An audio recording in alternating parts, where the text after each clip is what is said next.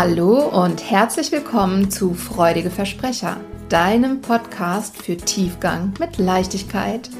Wir sind Steffi Mittenzwei und Annette Schabun. Wir freuen uns, dass du da bist. Viel Spaß beim Zuhören.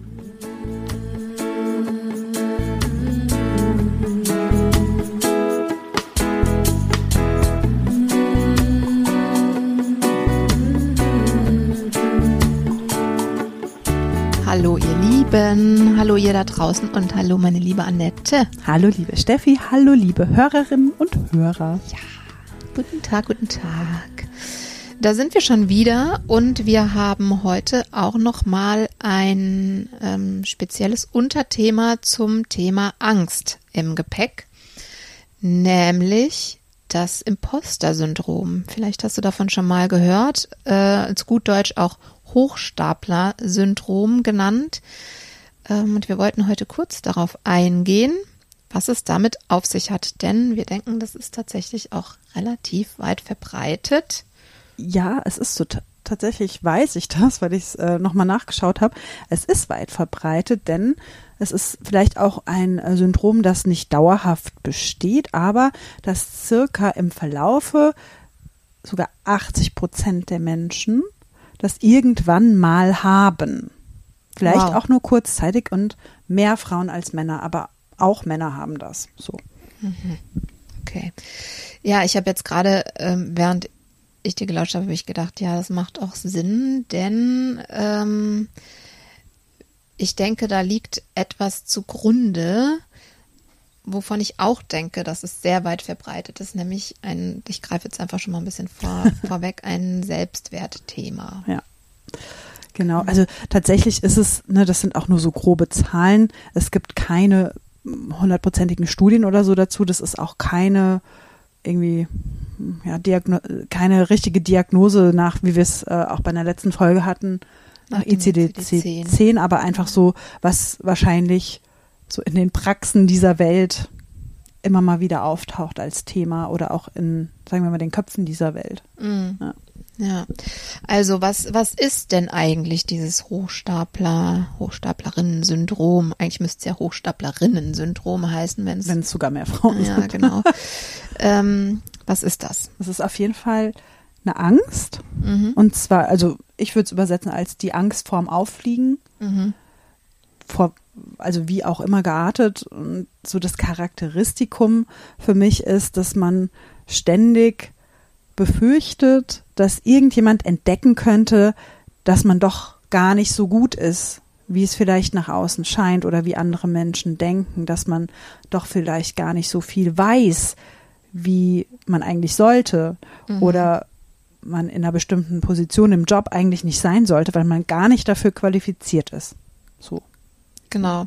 Und verrückterweise trifft ähm, dieses Phänomen eben häufig Menschen, man könnte jetzt denken, die gar nicht so gute Jobs haben oder äh, die vielleicht gar nicht so eine große Expertise in einem bestimmten Thema haben. Nein, weit gefehlt. Es betrifft nämlich eben genau die, die meistens sehr gut sind in dem, was sie tun und ähm, vielleicht Experten oder Expertinnenstatus haben.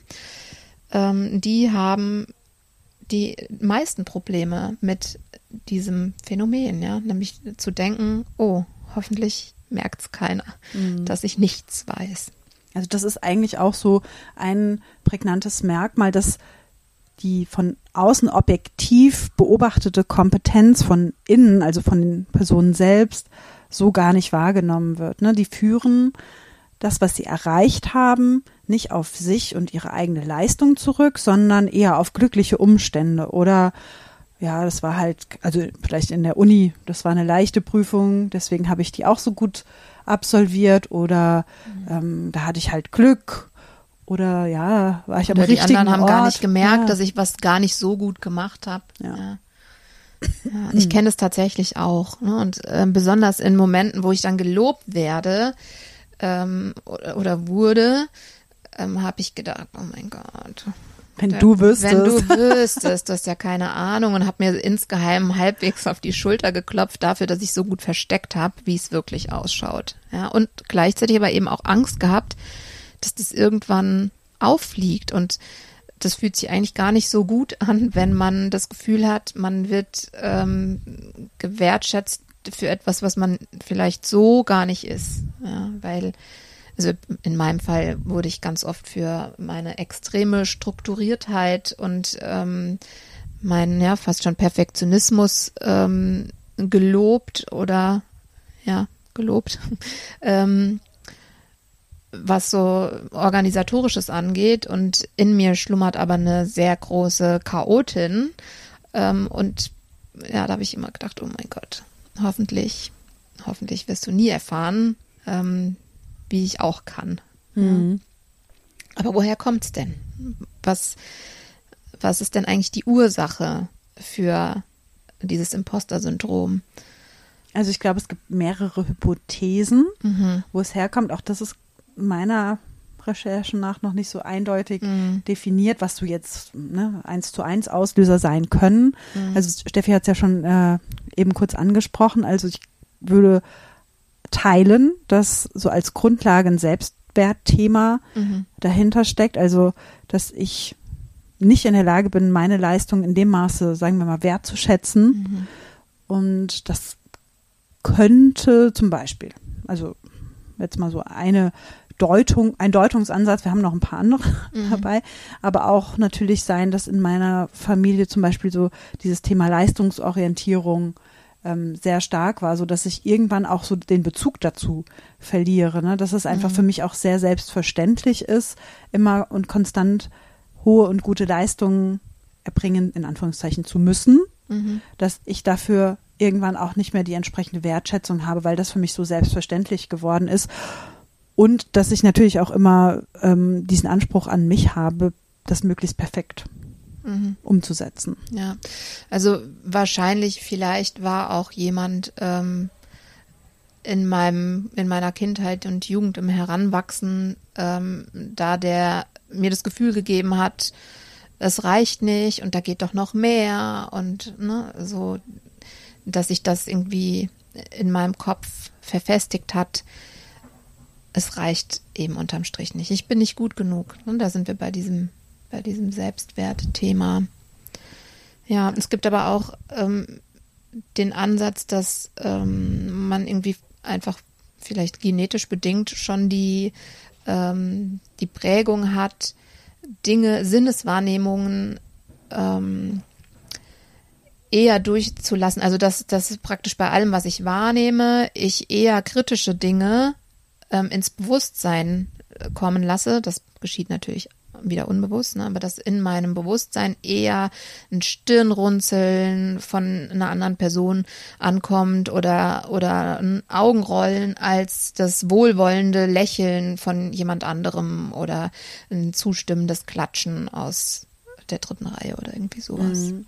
Ich, ich erinnere mich, und da haben wir auch eben, habe ich es gar nicht gesagt, aber im Vorgespräch hast du das auch angerissen und da erinnere ich an so eine Geschichte ähm, aus so einem buddhistischen Buch. Und da ging es um einen Mann, der so den ganzen Tag damit verbracht hat, so eine schöne Mauer zu mauern und zu mhm. erschaffen. Und als er dann am Abend fertig ist, tritt er so einen Schritt zurück und guckt auf die Mauer und zwei Steine sind ein bisschen schief geworden. Mhm. Und dann ist er furchtbar frustriert und sagt so, oh, jetzt habe ich den ganzen Tag geackert und jetzt sieht das so aus. Und dann kommt ein Mönch vorbei und sagt, aber siehst du denn nicht die ganzen geraden Steine?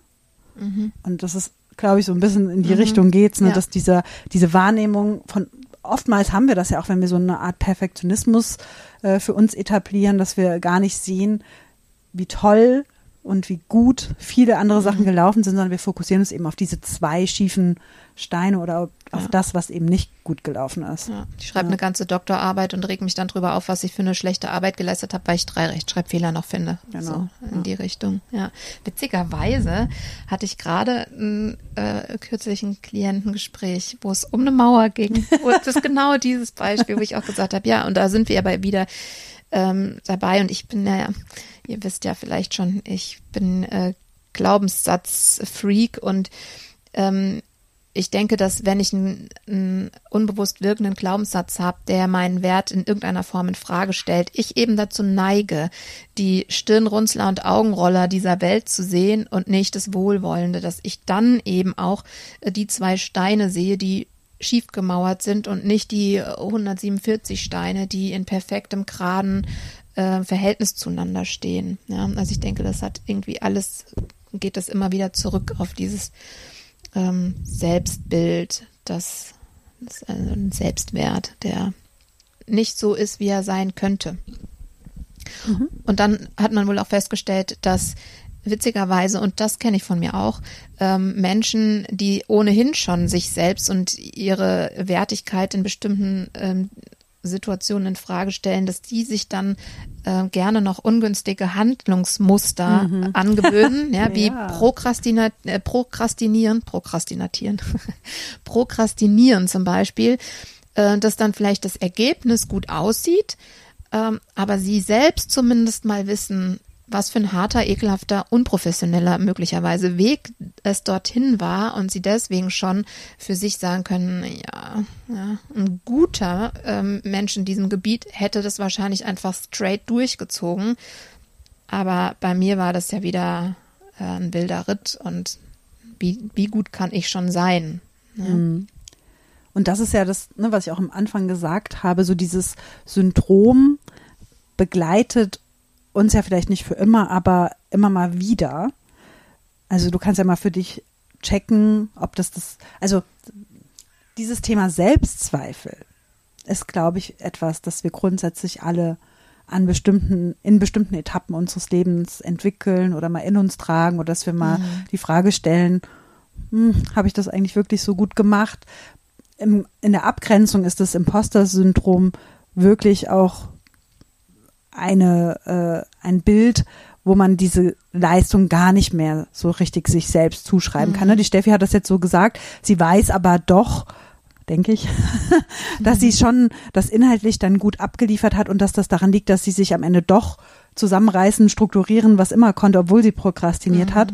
Wenn du dieses Imposter-Syndrom hast, dann ist es aber wirklich so, boah, das ging aber gerade noch mal gut und das war wirklich nur, weil letztlich da noch so eine Frage drin war, die ich gerade so beantworten konnte. Also das ist so ein bisschen die Abgrenzung zwischen, ja, sagen wir mal, Selbstzweifel oder vielleicht mhm. Motivationslöchern und solchen Dingen und diesem Syndrom, nämlich wirklich, dass eine Schwierigkeit besteht, eigene Leistung sich selbst zuzuschreiben. Mhm. Ja.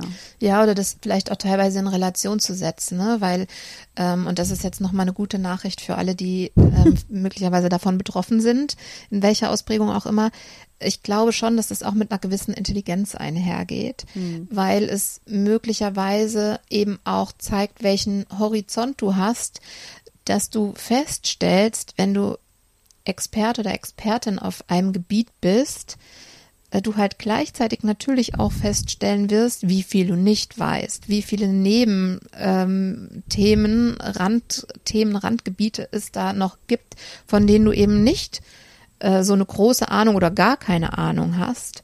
Also ne, je mehr ich mich mit, mit einzelnen Themen beschäftige und da eintauche, desto mehr wird mir das wahrscheinlich klar werden.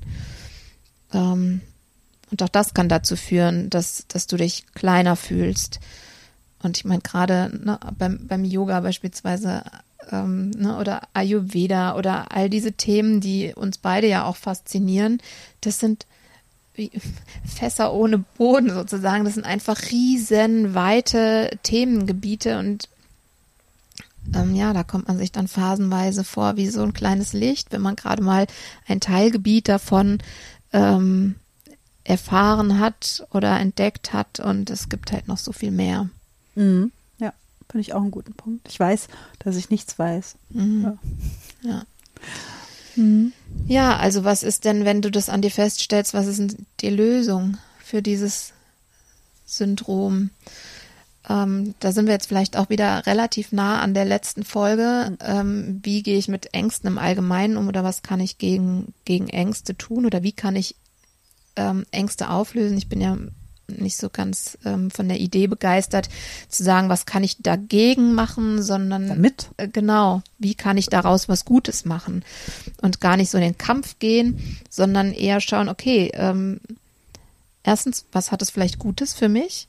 Also ich strenge mich vielleicht sogar an, ja, habe mehr ähm, mehr Motivation, auch mich noch mehr in Themen reinzuknien, damit ich umgehe, mich so zu fühlen, unwissend zu fühlen. Kann aber noch ganz andere Vorteile haben, ähm, individuelle vielleicht, auf die wir hier gar nicht kommen. Ähm, ja, und dann kann ich halt gucken, okay, woher kommt das? Wie gesagt, ne, die Wahrscheinlichkeit, dass dann Selbstwertthema drunter liegt, ist relativ hoch. Vielleicht mag es auch noch was anderes sein in deinem Fall, irgendwie ein Perfektionismus, der meistens übrigens auch wieder mit einem Selbstwert gekoppelt ist. Äh, mm, ja, und diesem Thema darfst du dich vielleicht widmen und schauen, wie, wie kann ich ähm, denn dahin kommen, dass ich meine, meinen wahren Wert gar nicht mehr in Frage stelle. Ja. Absolut. Und mir ist, ich gehe dann auch immer so durch, was würde ich jetzt eigentlich mit so einer Person vielleicht konkret machen? Also jetzt haben wir auch so angesprochen, auch so dieses Thema vielleicht nicht ganz akkurate Sinneswahrnehmung kann man natürlich auch noch mal bearbeiten, dass man auch bewusst da noch mal reingeht und vielleicht ähm, so bestimmte Dinge, die man erreicht hat, Erfolge oder so auch nochmal bewusst wahrnimmt und auch mhm. gerade mal so in dieses Gefühl geht. Ich bin ja immer ein Freund, das auch zu verkörpern, mhm. dass man da nochmal tiefer einsteigt und auch wirklich spürt, nee, ich bin da auch stolz drauf oder ich darf da auch stolz drauf sein, mhm. auf das, was ich erreicht habe. Mhm. Ja. Ja, also einfach nochmal zurückzuschauen und mhm. ähm, vielleicht auch die Perspektive zu wechseln, ja. Und das, einfach mal konkret ja. weg weg von, was ich alles nicht kann, hin zu, was kann ich denn? Was habe ich schon erreicht? Und das vielleicht sogar mal notieren. Und vielleicht ist das auf jeden Fall schon mal, ähm, verschafft es schon mal eine Linderung, dass ich mir klar mache, okay, ja, da, das hat sich irgendwie so verselbstständigt, dieser Gedanke von ich kann nichts, aber eigentlich stimmt das gar nicht. Ja. Hm. Ja, lasst uns doch mal wissen, ob ihr das auch schon mal hattet oder mhm. ob ihr das kennt, ob es so Phasen gab in eurem Leben, wo ihr euch, wo ihr auf der Hut wart, dass ihr nicht enttarnt werdet als Hochstapler oder Hochstaplerin. Ja. Ja. ja. Sehr spannend. Genau. Gut. Kurz und knackig heute. Ja, danke fürs Zuhören. Bis zum nächsten Mal. Bis zum nächsten Mal. ciao, ciao. Ciao.